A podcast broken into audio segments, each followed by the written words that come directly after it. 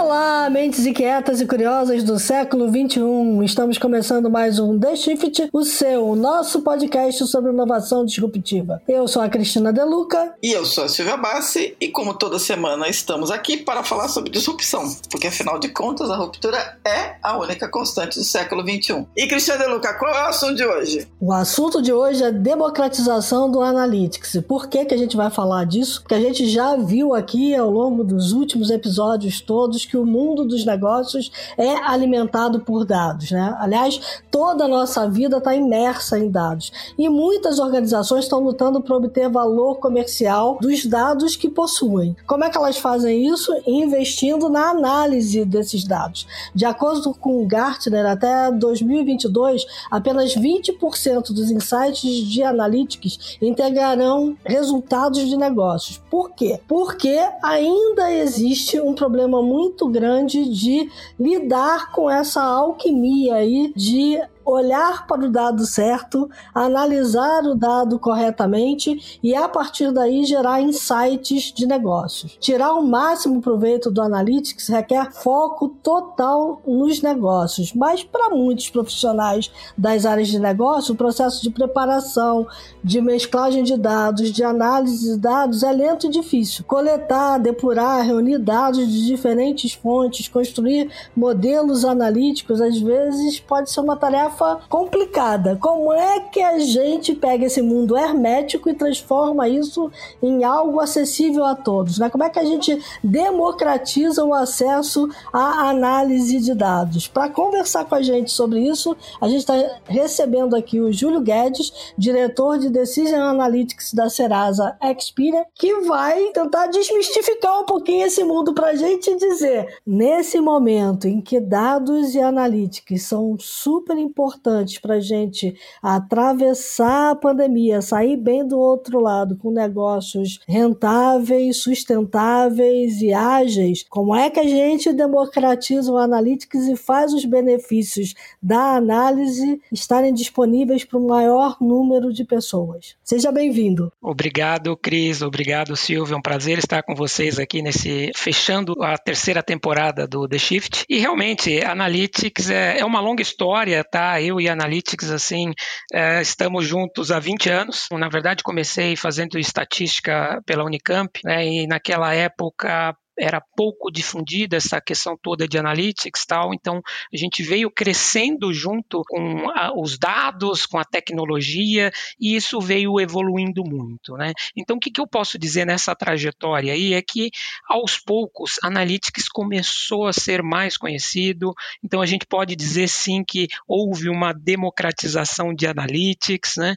E num momento como atual, né, que se a gente pensar essa pandemia, esse momento diferente que a gente está passando passando, onde metade dos brasileiros estão sem trabalho, sete em cada dez perderam renda. A gente teve aí pelo menos 15 milhões de brasileiros que vão estar deslocando aí para as classes D e E ao longo do tempo, muitas lojas fechadas, queda no PIB.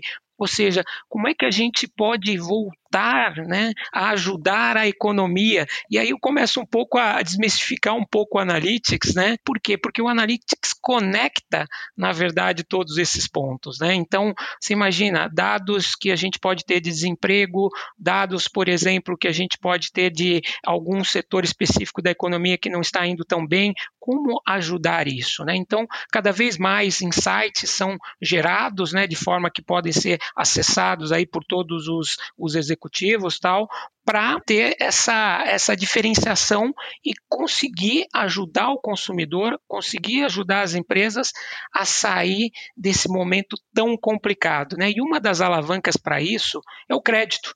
Né? E o crédito, eu diria que ele é fundamental porque o crédito é a alavanca da economia. Então, se a gente conseguir conceder mais crédito, as pessoas vão conseguir, por exemplo, reabrir seus restaurantes, vão conseguir voltar à ativa, né? as pessoas vão receber seus salários né? É, desses restaurantes tal. Então, é um processo aí gradual. E o que está por trás disso? Muita modelagem, né? Porque se você tem bons modelos, se você tem um bom analytics, você consegue, por exemplo, exemplo, discriminar os bons dos maus pagadores. E quando você faz essa discriminação, você acaba tendo, vamos dizer, mais brasileiros sendo aprovados, por exemplo, para um crédito para comprar a casa dos seus sonhos, o seu carro, uma geladeira, ou mesmo se é, você quiser, por exemplo, financiar o estudo dos seus filhos, né, situações parecidas, tal. Então, assim, o Analytics faz você trabalhar melhor os dados, desenvolver modelos mais assertivos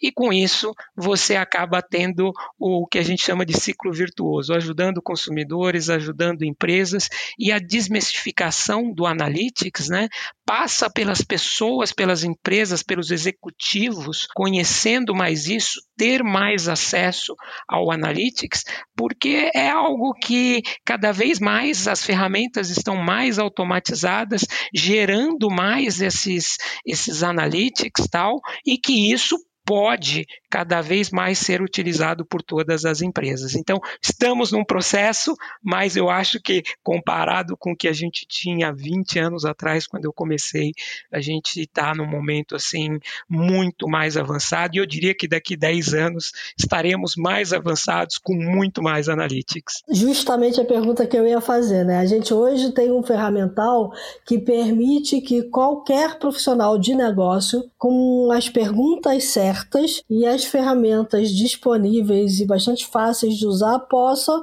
cruzar esses dados para chegar aos modelos que vão dar as respostas que ele precisa, né? Exatamente. Você falou um ponto super importante que é a questão da curiosidade de fazer as perguntas certas, né?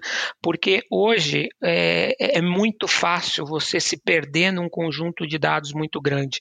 Então, como, na verdade, conseguir primeiro saber qual é a pergunta certa para depois você conseguir coletar todos esses dados? Você não precisa ter um cientista de dados para estar tá fazendo isso, porque existem softwares que eventualmente podem já trazer respostas prontas para perguntas pré-estruturadas.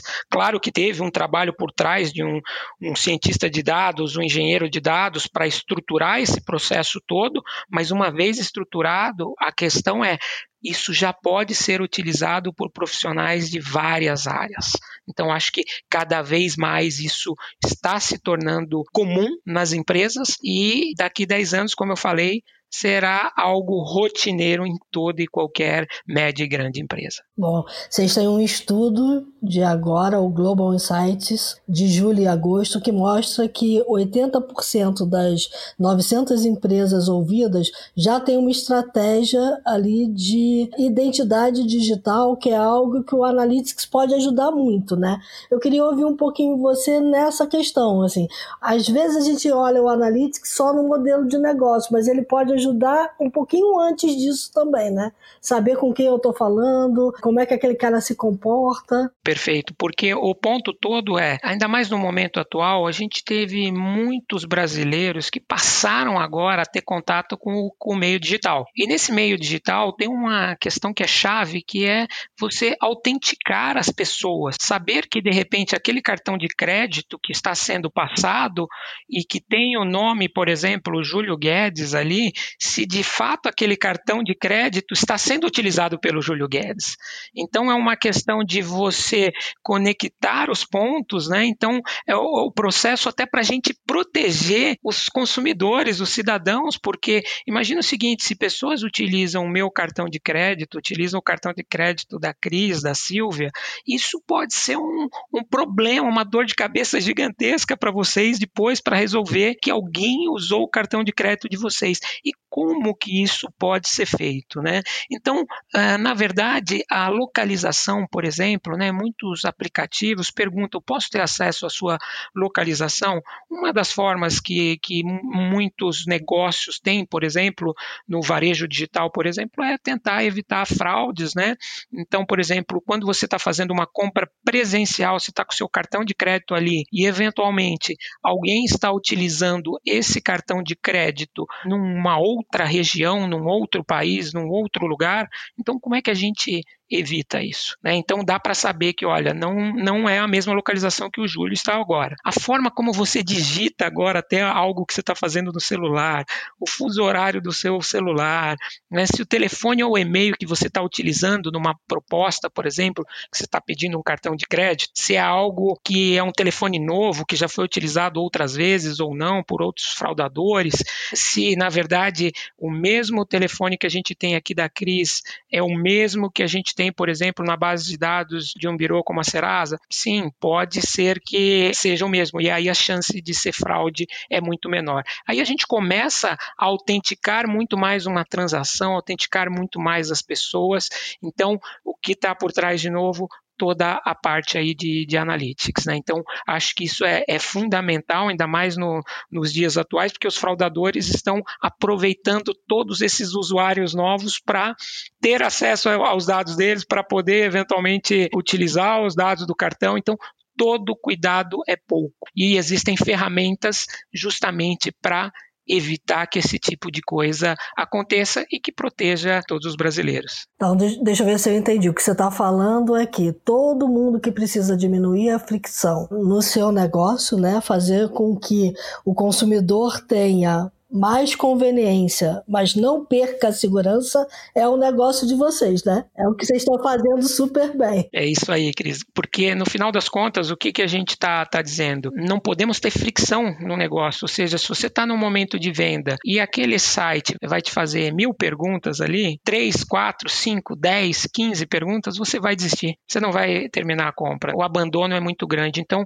você tem que ter com os dados em mãos, com a combinação do celular eventualmente que você está utilizando, né, do, do computador, tal, você consegue buscar alguns dados, fazer alguns batimentos e com o que a pessoa, por exemplo, preencheu, saber se aquela, aquilo pode ser uma fraude ou não, e aí fazer uma análise mais refinada. Mas a grande maioria dos casos a gente consegue passar rapidamente, né? Então tem uma, uma aprovação aí bem alta nesse sentido, e isso ajuda muito os negócios e os consumidores aí a alcançarem seus objetivos objetivos aí. Acho que enquanto a gente está caminhando para um mundo em que cada vez mais a modelagem de dados, principalmente na área de finanças, vai ajudar, por exemplo, a um comércio, a um varejista, conceder o crédito na hora de uma compra para um consumidor, fazendo uma busca muito rápida em onde ele pode obter aquele crédito, né? Exatamente. Então, se você pensa que nós temos aqui hoje o score, né, de crédito, que ele é um termo cada vez mais conhecido e que o que, que os, o, score faz, né? Ele avalia os dados para determinar qual a probabilidade de uma pessoa vir a pagar ou não um empréstimo, um cartão de crédito, um financiamento, tal, nos próximos 12 meses. Então, por exemplo, nós temos o, o Serasa Score, que só para vocês terem uma ideia da popularidade que isso está trazendo agora, somente no mês de agosto agora de 2020, nós tivemos 18 milhões de brasileiros distintos que consultaram o seu Serasa Score nas nossas plataformas. E num único mês, 18 milhões é um volume muito grande. Então, nós estamos popularizando, é, é uma forma do consumidor, né, da gente estar tá democratizando analytics para o consumidor, porque agora ele consegue entender com o score por que a pontuação por exemplo, da Cris é 750, então ela vai lá, ela entende, ela fala assim, ah, eventualmente eu tive alguns atrasos no cartão de crédito, e isso impactou meu score, e a gente está explicando isso. E, por exemplo, a, a Silvia, que tem 950 de score de crédito, que é o score que varia de 0 a 1000, ela sempre pagou tudo em dia, tal. Então a gente mostra os porquês daquela nota. E o que está por trás disso é um machine learning, que é uma técnica aí complexa, mas que hoje em dia, com a tecnologia, a gente conseguiu simplificar e explicar para todo e qualquer consumidor brasileiro o porquê daquela nota. Então, isso de alguma forma é mais uma forma aí de expandir esse conhecimento né, é, estatístico, de analytics. Então, acho que é uma mudança grande e que muitos brasileiros já estão acessando. Transparência, né? Você tá bem na fita, hein, Silvia Márcia? Pois é, eu ia falar, não, dá, dá licença aqui agora. Antes de mais nada, o Júlio não cometeu nenhum atentado contra a privacidade, porque são números fictícios, caros ouvintes. Exato. Vamos esclarecer aqui para não dar confusão. Os brasileiros, eles dão autorização e somente ele mesmo enxerga o seu próprio score. É isso aí, o Júlio estava então... brincando, tá, pessoal? é claro. Agora, Júlio, essa história é muito legal pelo seguinte: nos Estados Unidos tem uma proliferação de empresas que funcionam como uma espécie de despertador de score, né? Elas acompanham o consumidor e começam a dizer para ele: olha, se você pagar a sua conta mais cedo, o seu score vai subir. Tem aquelas propagandas que a gente costuma assistir, que o cara tem uma, Exato. eu estou tentando lembrar, a empresa é uma dessas super conhecidas, mas o cara tá lá numa casa pobrinha, Aí fala assim, não, baixa o app e tal e começa a melhorar o seu score. Aí o cara melhora o score, de madrugada aparece lá uma coisinha para ele assim, vai lá e paga mais cedo. Aí o score dele vai mudando e ele vai mudando de vida, né? E o comercial é, é super fofinho. Esse, digamos assim, essa educação financeira voltada para o score, voltada para a tua credibilidade, é uma coisa que, a, que o Brasil não tem tradição, né? Agora, agora a gente está começando a ter essa tradição de ter educação financeira, proliferam todas essas empresas, né? A XP tem a dela, a BTG tem a dela, enfim, todo mundo está criando essas empresas de educação financeira, tem, tem N ali do, que, que, dão os cursos, mas esse processo de educar o consumidor de como que o Analytics não é uma caixa preta e que ele pode, sim, não exatamente, não sei se é o termo certo é controlar, mas ele pode administrar o jeito como ele é visto, é, uma vez que isso é dado como uma regra de mercado, né? o jeito como ele é visto por uma instituição financeira. Como é que a gente consegue educar o consumidor para isso, além do que vocês estão fazendo? Isso, é, é um processo lento, né? porque educação financeira, infelizmente, como vocês falaram, o brasileiro está tá bem atrasado, né? É um assunto que não é tratado nas escolas. Eu acho que a primeira coisa a gente deveria começar a, a tratar esse tema enquanto você ainda é criança, jovem, adolescente, que é um assunto super sério, importante. E o que a gente tem feito é, é, é dado muito curso,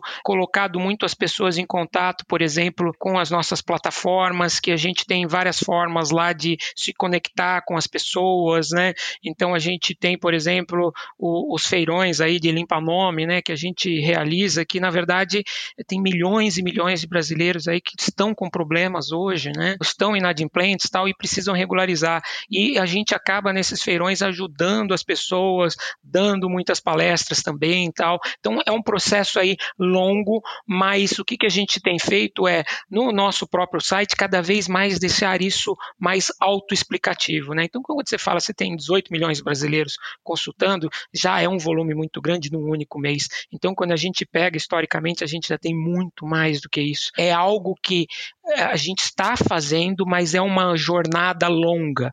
Nós fizemos uma pesquisa recente aí que vimos que 82% dos brasileiros já conhecem o score, né? Então isso já é, é, um número assim maravilhoso, né? E boa parte deles já consultaram o seu score. Então acho que a gente está começando com transparência, né? De uma forma simples que a pessoa possa entender e essas dicas, né? Como vocês citaram aí do comercial, cada vez estão se tornando tornando mais comuns, né? Então, poxa, como que eu posso melhorar o meu score? Então, a gente está cada vez mais trabalhando também em ter dicas nessa linha tal, porque é importante, porque é isso que vai ajudar o brasileiro a prosperar e a economia, porque, de novo, se o crédito prosperar, a economia prospera também. Então, acho que, que é uma jornada longa, mas estamos no meio do caminho ainda. É, a gente, eu ontem estava conversando com uma startup que está indo nessa linha, né? O que ela gostaria de fazer é, na hora em que é, você está no seu banco,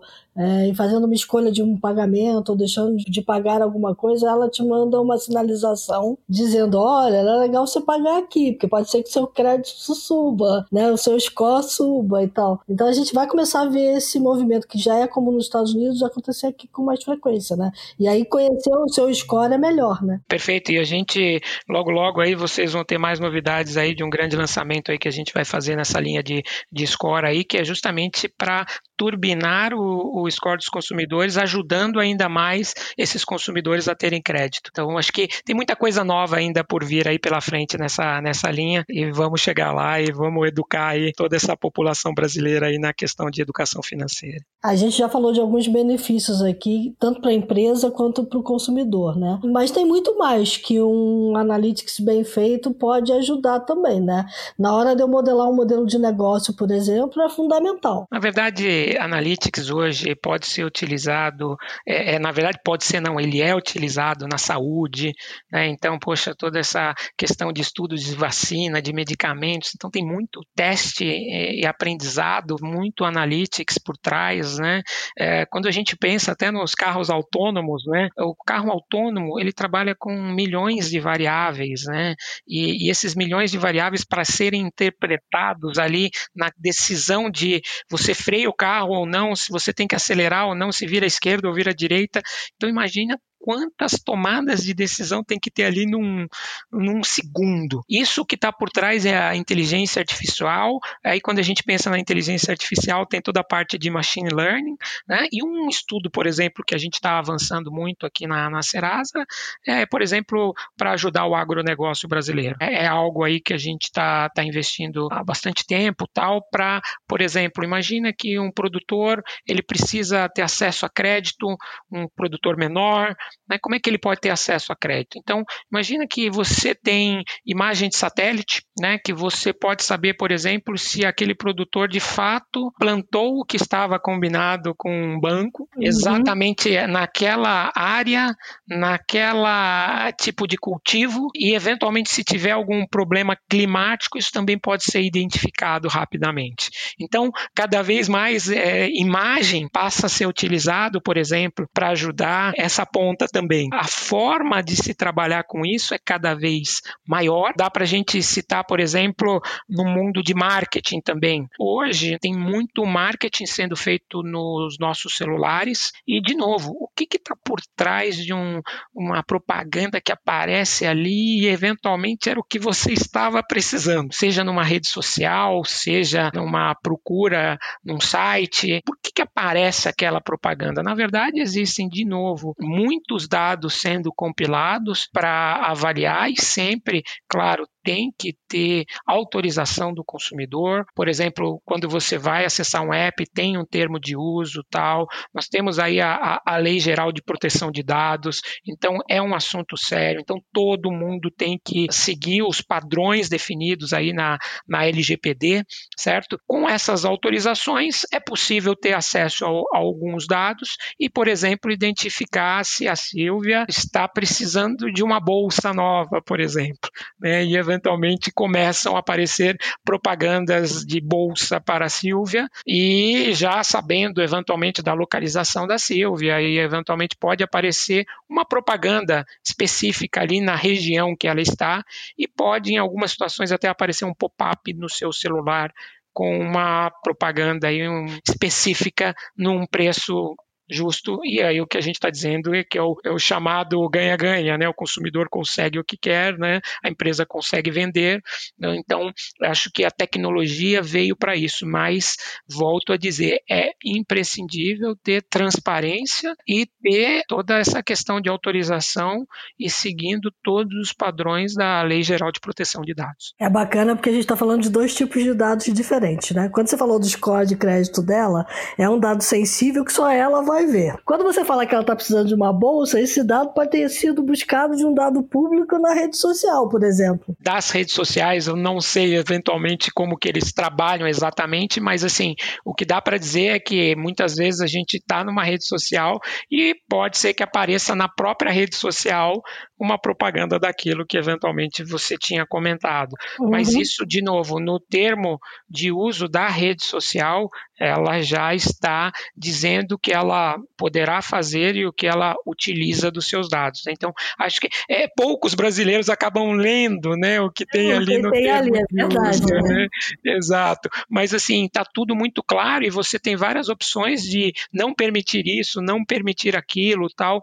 E de novo, é um processo de educação até do consumidor brasileiro também, de saber utilizar essas coisas, né? Mas é, no final das contas, o brasileiro ele quer utilizar e, e acaba não percebendo todos esses detalhes, mas assim, todo mundo, todas as empresas estão muito preocupados porque esse assunto é sério, né? Então é, tem que ter o consentimento de alguma forma do, do consumidor. E está tudo escrito em todos os lugares, dá para ser visto lá se necessário. É, a gente vai ver isso acontecer cada vez mais, né? Com a lei entrando em vigor agora, já era para estar tá sendo visto antes também, né? A gente já tinha essa preocupação um pouco com as empresas de retargeting, olhando ali para saber assim, bom, que tipo de dado eu posso trabalhar, que tipo de dado eu não posso, as próprias redes sociais dizendo é, o que você gostaria que ela utilizasse a seu respeito e que ela poderia usar para estar tá te oferecendo algum tipo de conteúdo ou de propaganda. Né? É, e muitas vezes esse consumidor não é nem identificado pelas empresas.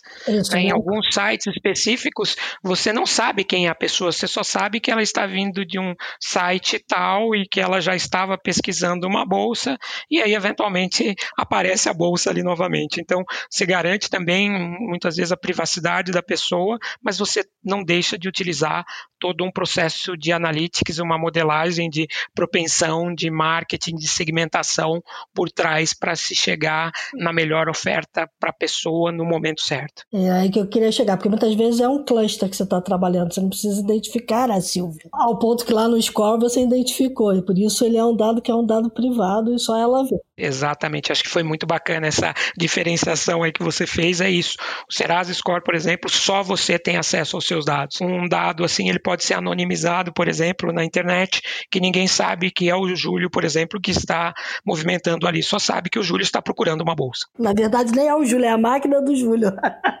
Às vezes é a máquina do Júlio, o celular do Júlio, né? O que a gente tem é o ID do equipamento e não da pessoa, né? Exatamente. É, isso é bacana. Ô, Júlio, conta uma coisa. Você falou 20 anos, né? você estava trabalhando com isso? Então, na verdade, assim, eu sempre fui apaixonado por dados, né, desde de criança. Gostava de fazer estatísticas, por exemplo, de futebol. E aí, essa paixão foi falando assim, poxa, eu preciso fazer alguma coisa de exatas, tal.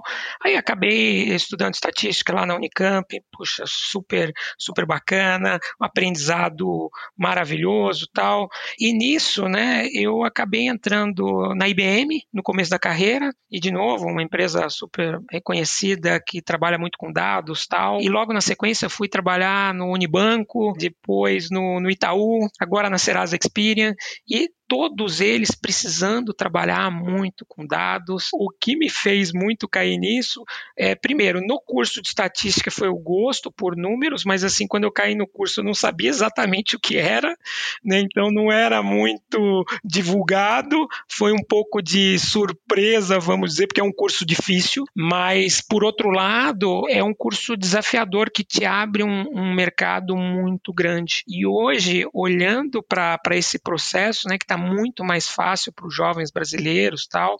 Nós temos os cursos hoje de ciência de dados também, na USP, por exemplo, em São Carlos, né, é, vários outros lugares, tal, que estão surgindo cursos novos, que estão propiciando as pessoas a terem mais contato com essa parte toda aí de, de analytics, e a questão toda, né, que eu acho que, que faz parte para todos, é você tem que gostar muito de números, tem que gostar de tecnologia, e eu caí nisso porque era apaixonado por essas coisas todas, né, então, claro que era um outro momento, né, a tecnologia era outro patamar, né? Então os computadores estavam começando, tal, a questão aí do, dos notebooks, tal, os PCs, então, mas assim foi muito bacana evoluir junto com isso, crescer junto desse desse ambiente e é impressionante como a tecnologia avança. É, que assim, gostar dos números é uma coisa que tem pouca gente que gosta, né? Mas quem gosta é muito apaixonado e mergulha profundamente, né? Exatamente. É, é e eu costumo até brincar, né, que o curso de estatística é mais fácil de entrar, mas muito mais difícil de sair. então são, são os guerreiros que sobrevivem e tal, mas todos serão recompensados aí. É interessante porque tem um livro, eu comecei a gostar de matemática quando meu pai me deu um livro que era O Homem que Calculava, do, do Malbataan, em que a gente começa a entender como trabalhar com números pode ser uma coisa encantadora, né? E são descobertas que são feitas ao longo do tempo, né? E tem aquele filme também do, do Brad Pitt, que eu esqueci o nome agora, de beisebol, que ele começa a trazer dados de todos os jogadores de todas as ligas para entender como ele poderia montar um time ideal e como uhum. que ele poderia desenvolver esses jogadores. Então, assim, é algo inimaginável para aquele momento e que foi uma situação real que aconteceu, foram campeões, e hoje você olha o basquete, o futebol, todos dependem muito de dados, todos dependem muito de analytics, então é algo que realmente está se proliferando aí em várias áreas, em vários ambientes, e, e fico muito animado em saber que a saúde, né, é, hospitais estão investindo muito nisso também, tal, então eu tenho amigos aí trabalhando em grandes hospitais aqui de São Paulo, Paulo e que tem equipes já enormes né, de cientistas de dados aí para se desenvolver. Então acho que é algo aí que super importante aí para a sociedade como um todo, né? Porque a gente corta algum caminho, a gente consegue ser mais eficiente. Então, acho que são coisas que estão vindo aí para ajudar todos. Você sabe que você é o segundo que dá como dica aqui o Moneyball, né? Moneyball, exatamente. Moneyball, Moneyball é matador. Muito bem lembrado, obrigado, Cris. É, a gente já teve um episódio que falava sobre cientista de dados, fala sobre o Moneyball, né? Novas profissões ligadas a dados. Uma das nossas convidadas citou ele. Perfeito, não, eu acho que cada vez mais, e e, por exemplo, outro dia eu estava assistindo um programa de esportes e falando de um time da Inglaterra, da segunda divisão da Inglaterra, o Brentford, que quase subiu para a primeira divisão, ficou no jogo final com um orçamento muito menor que todos os outros, e esse desse ano, tá? Ah. É, e que trabalhou com fortemente com estatística, e isso fez toda a diferença para eles durante o campeonato. Então, assim, uma história também de sucesso real e interessante ver as diferentes aplicações aí de, de analytics. É, isso é bem, é bem, divertido, né? Porque cinco anos atrás a gente chamava de escovador de bit, agora a gente tem escovador de dados, né? Exatamente. E tem que escovar os dados, tem que triturar os dados, tem que cranear, né? E uma coisa que a gente brinca, né? É importante você ter plataformas também que te ajudem nisso porque muitas vezes você vai economizar muito tempo, você vai fazer muito mais coisa se você tiver um, uma plataforma que vai te ajudar naquela coisa mais que poderia ser automatizada. Então a plataforma resolve, te ajuda a definir uma política de crédito, uma gestão de fraude, uma a cobrança, né? Porque hoje, por exemplo, com tantos brasileiros endividados, como é que você define como cobrar o cliente A diferente do B, do C. Então você precisa ter um ambiente tecnológico muito avançado e muitas vezes, né, algumas empresas falam assim, poxa, mas eu não tenho condições de estar investindo num ambiente assim totalmente parrudo mas existem ferramentas prontas que podem ajudar. Então, acho que esse é um ponto também importante, né, que facilita muito a vida aí do, das pessoas que trabalham com isso, é tenha aliados, né? Então, pode ser uma empresa que te ajude a avançar na modelagem, te ajude a avançar, vamos dizer, aí na, na questão tecnológica, né? Porque é, é, é muita novidade, a gente está falando aí do, do mundo do 5G, né? Que nós estamos estamos recebendo agora, isso vai trazer é, muita mudança, vai ser tudo muito mais rápido. A gente está falando da, da computação quântica aí que vai, vai mudar, né? Então, é, eu costumo dizer né, que as tecnologias agora de computação e os avanços digitais estão fazendo pelo nosso cérebro o mesmo que as máquinas a vapor fizeram pelos nossos braços na Revolução Industrial.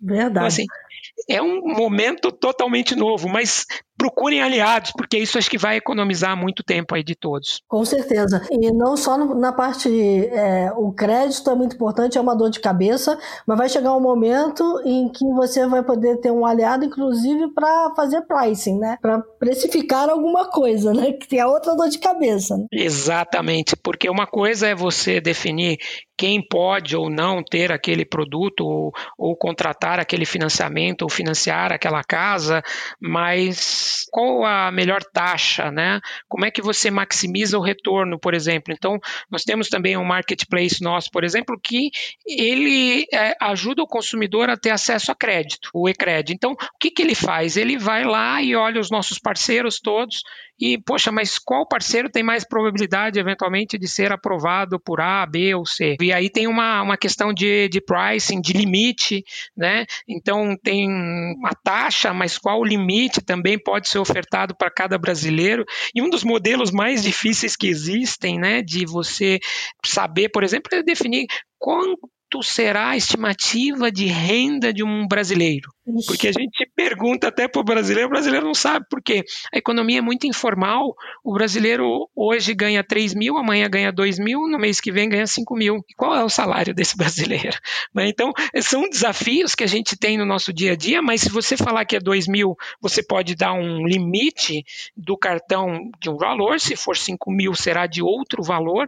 Então, tem várias situações né, que, de novo, o Analytics aí está aí para ajudar e agora agora com o cadastro positivo também, né, que foi uma lei aprovada aí no ano passado e que está tá vigorando, então que a gente passa a ter acesso, né, os birôs de crédito passam a ter acesso a dados dos consumidores brasileiros, e se o consumidor não quiser deixar o seu dado disponível, ele também pode eventualmente sair se quiser, mas a gente tem poucas saídas, tal, porque é algo que traz um benefício, porque você conhecendo mais a situação de crédito das pessoas, você consegue ajudar mais essas pessoas, dando o produto certo na hora certa e eventualmente o bom pagador ele vai ter taxas de juros mais baixas. Então assim, o cadastro positivo é algo que veio para melhorar também aí o consumidor, ajudar o consumidor a pagar uma prestação mais baixa, né, a, a eventualmente ter um prazo mais longo. Então acho que tudo isso é, é de novo beneficiando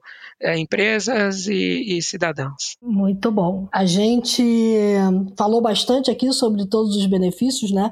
Você já encaminhou um pouquinho sobre a questão de que é bom ter um parceiro que te ajude nessa jornada, mas qual conselho que você daria para quem quer iniciar um trabalho com análise de dados? O cara está começando agora, o que, que ele precisa? Bom, primeiro assim, é essencial aí, né, você ter um ambiente, né, seguro e analítico, né, que possa, por exemplo, te, te ajudar aí na, na questão de, de infraestrutura, na parte de modelagem e tal. E, de novo, não precisa ser dentro da sua empresa, pode ser com alguém te, te ajudando tal. Agora, se você estiver perguntando de uma pessoa que, um estudante, por exemplo, que quer conhecer um pouco mais desse mundo, né? Algo que eu faço muito no, no dia a dia aqui, né? E nós precisamos cada vez mais de pessoas curiosas, né? É que, por exemplo, eu quero trabalhar com estatística no esporte, né? uhum. né? Então, você pode pesquisar, por exemplo, na internet quem são os experts de estatísticas no esporte. E, claro, lá fora, né? É, nos Estados Unidos, Europa já estão, estão mais avançados que o Brasil, por exemplo, no uso, não em crédito, marketing, fraude, eu acho que a gente está muito avançado aqui no Brasil, tá? com todo esse processo de machine learning, inteligência artificial tal, mas em outras áreas, por exemplo, ah, você quer falar de esporte, você quer falar de educação, você quer falar de saúde, eu acho que lá fora está mais avançado. E você pode pesquisar, por exemplo, quem são os experts da área. Pesquisando isso, vão aparecer e depois você começa a pesquisar, por exemplo, quais são os vídeos relacionados a determinado assunto.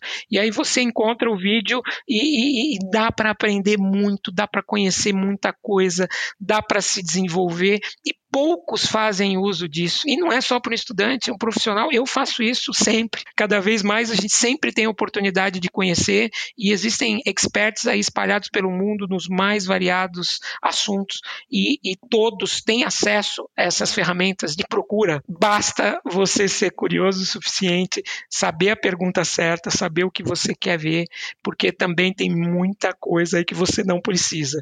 Então, acho que sabendo esses pontos todos aí, eu acho que dá para avançar muito e dá para ser autodidata e se desenvolver. E acho que curiosidade é tudo nessa vida. Muito bom. A gente fala muito isso aqui desde, desde lá na primeira fase do The Shift que a gente vem tocando no assunto de que seja curioso, aprenda a fazer as perguntas certas, né? É Exato. A base de tudo, né? Exato, porque se você não conheceu o que você quer exatamente, então se você entrou numa empresa, você tem que conhecer muito aquele negócio, não basta saber só é, estatística e computação, precisa conhecer toda, toda essa parte, né? Então, como é que você pode gerar mais insights? Porque as pessoas que se diferenciam e as empresas que se diferenciam, no final das contas, são aquelas que conseguem gerar mais insights, né? Ou seja, achados que ninguém teve até então. E os dados hoje nos propiciam isso, dados analytics e tecnologia. Eu acho que essa combinação aí é perfeita e daqui para frente não tem como uma empresa sobreviver sem isso. É a tríade dos novos tempos. Exatamente. Temos um programa, Silvia Bassi? Opa, temos um programa super analítico, digamos assim. Vamos para os insights? Vamos para os insights.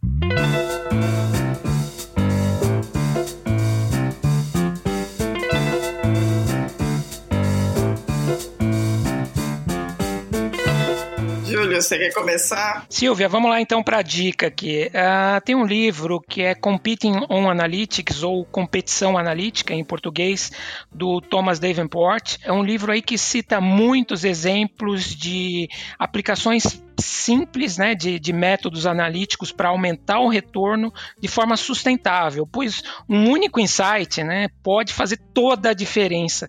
E essa é a, mais, a parte mais divertida né, para quem trabalha aí com, com analytics. E, e desses exemplos todos, né, então eles falam de casos de empresas como Google, Amazon, Capital One, Marriott, mas tem um caso interessante que todo mundo conhece hoje em dia, que é a Netflix né, que ela empregou inteligência artificial, né, inteligência analítica, desde que foi estruturada lá nos anos 2000 né, e tinha como base né, empreender o comportamento do consumidor né, e todos os seus padrões de compra, essa questão toda aí de, de algoritmo para definir é, grupos de filmes, sugestões, né, e a história da, da Netflix aí todo mundo já conhece. Então eles criaram até na época aí, e eles continuam trabalhando dessa forma, um prêmio aí de, de um milhão de dólares, por exemplo, para analistas que conseguissem melhorar o código, né, o algoritmo deles, aumentando o retorno em mais de 10%. Olha que, que sacada que eles tiveram lá no, nos anos 2000.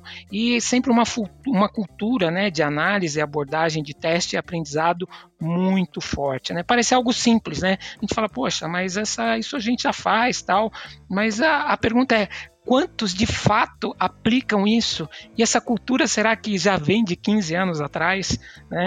então, isso vai fazer toda a diferença, né, Cris? Porque é, não tem jeito, é, é, é, cada vez mais analytics presente no nosso dia a dia. E no final das contas, estamos vivenciando uma época em que a tecnologia está impactando tudo que fazemos e que tocamos, né? Como nunca ocorrido antes. Então, imaginação, capacidade, oportunidade estão assumindo aí uma dimensão totalmente diferente nessa era digital. E quem vai ganhar esse jogo, pessoal, é como é que a gente vai transformar, fazer essa jornada de transformação, é a convergência aí de mobilidade, cloud, múltiplos dispositivos e resumindo, dados, analytics e tecnologia. Não falta dado, né?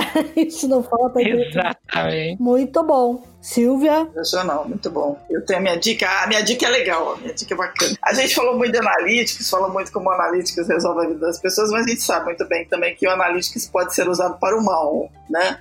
Vide o problema todo do Cambridge Analytica e tudo que o mundo descobriu que pode ser o o uso de dados para manipular comportamentos, para entender comportamentos e tal. E aí, acaba de ser lançado um livro que eu estou enlouquecida, já comprei e vou dividir com a nossa audiência, chama-se If Then, como a Simulmatics Corporation inventou o futuro. Esse livro foi escrito por uma historiadora chamada Jill Lepore. Ela é colunista da The New Yorker e ela, ela dá aula em Harvard de história. Ela tem vários livros publicados e ela descobriu o seguinte: em 1960, uma empresa de computação chamada Simulmatics Corporation inventou o que eles chamavam da máquina de pessoas, ou seja, era uma empresa que usava analytics em 1960 e que garantiu a eleição do John Kennedy, John F. Kennedy.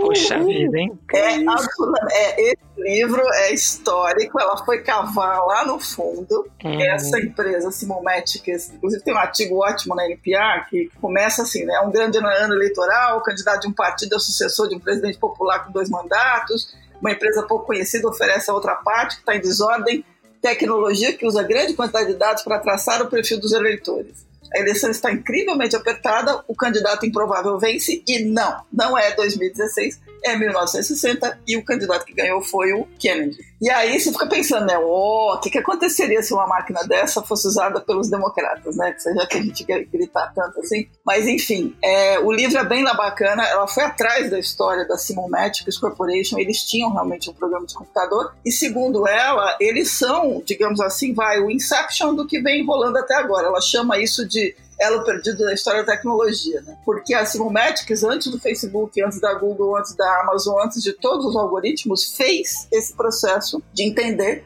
né, usar um programa de computador que era projetado para prever e manipular o comportamento humano, desde comprar uma máquina lavar louça até combater uma, uma greve, alguma coisa, e até votar. Então fica a dica, é um livro super quente para ler, deve ser um romance histórico absolutamente sensacional para quem está interessado. Ótima dica. Para quem é interessado, o cara que estava por trás da Simulmatics é um cara chamado Ed Greenfield, que era onde? Era um publicitário daqueles típicos do Mad Men, quem assistiu a, a série. sim, sim. E achava que os computadores podiam lá ajudar os democratas. Então assim, gente, fica a dica, é muito legal, o livro livro tem para comprar em Kindle na Amazon. Nos Estados Unidos custa 8 dólares, aqui deve estar tá custando baratinho. If Them, é, How the Simulmatics Corporation Inventou o Futuro, da Jill Lepore. Então, imperdível. Ótimo, e, e, realmente você falou tudo, Silvia, que hoje tem uma preocupação muito grande hoje com a questão do uso do dado para o mal, né? É. Então acho que a, a, Lei Geral de Proteção de Dados veio aí para ajudar. Nós estamos muito felizes que ela foi aprovada, que ela está valendo tal. E, e tem muitas empresas que não trabalhavam dessa forma e que eh, deverão fechar as portas, né? Então acho que isso é importante. A gente precisa ter transparência sempre, né? E tem multas pesadas para quem infringir a lei, né? Então é. acho que isso é, é muito bom e veio em ótimo momento. É, é, a gente também a gente também apoia. É muito bom a gente saber que existem limites para esse tratamento de dados, né? E que tem regras para o jogo. Então, tendo regra para os jogos, tudo, tudo vale, né? Exatamente. Desde que as regras sejam claras. Então, exatamente. ok, bom, eu vou eu vou numa linha aqui para quem realmente está querendo querendo pensar em trabalhar com data science, em analytics e tal, se chama Data Science para Negócios. Já está em português, é do Foster Provost e o, o livro fala muito sobre essa questão de princípios fundamentais da ciência de dados, orientando o leitor. Ele não é técnico, mas ele tenta levar o leitor através do pensamento analítico, que eu acho que é o que todo mundo tem que exercitar. O pensamento analítico, storytelling com dados, tudo tudo isso é, vão ser é, habilidades que a gente cada vez mais vai ter que desenvolver daqui para frente. Vai ser muito útil para os negócios, vai ser muito útil para a vida pessoal, né? Então, assim, aprender os princípios do pensamento analítico, da ciência de dados, da mineração de dados, tudo isso passa a ser fundamental daqui para frente para nossa vida, né? Então, data science para negócios. Fantástico. Boa. Thank you.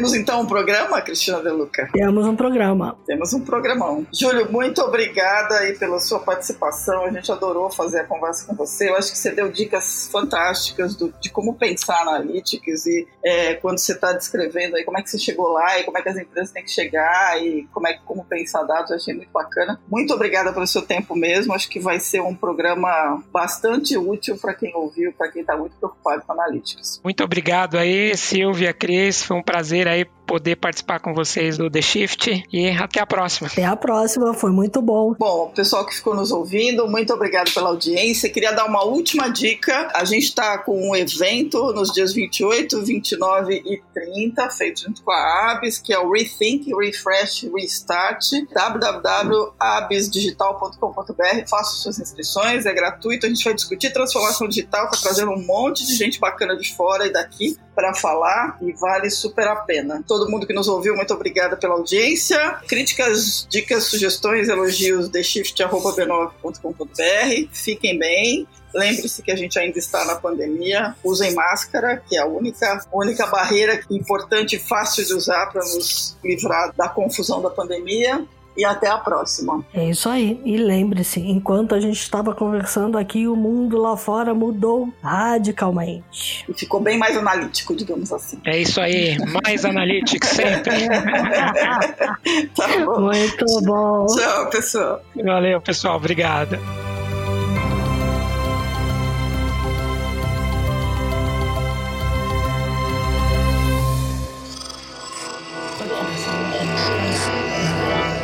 Esse podcast é, é apresentado por b9.com.br.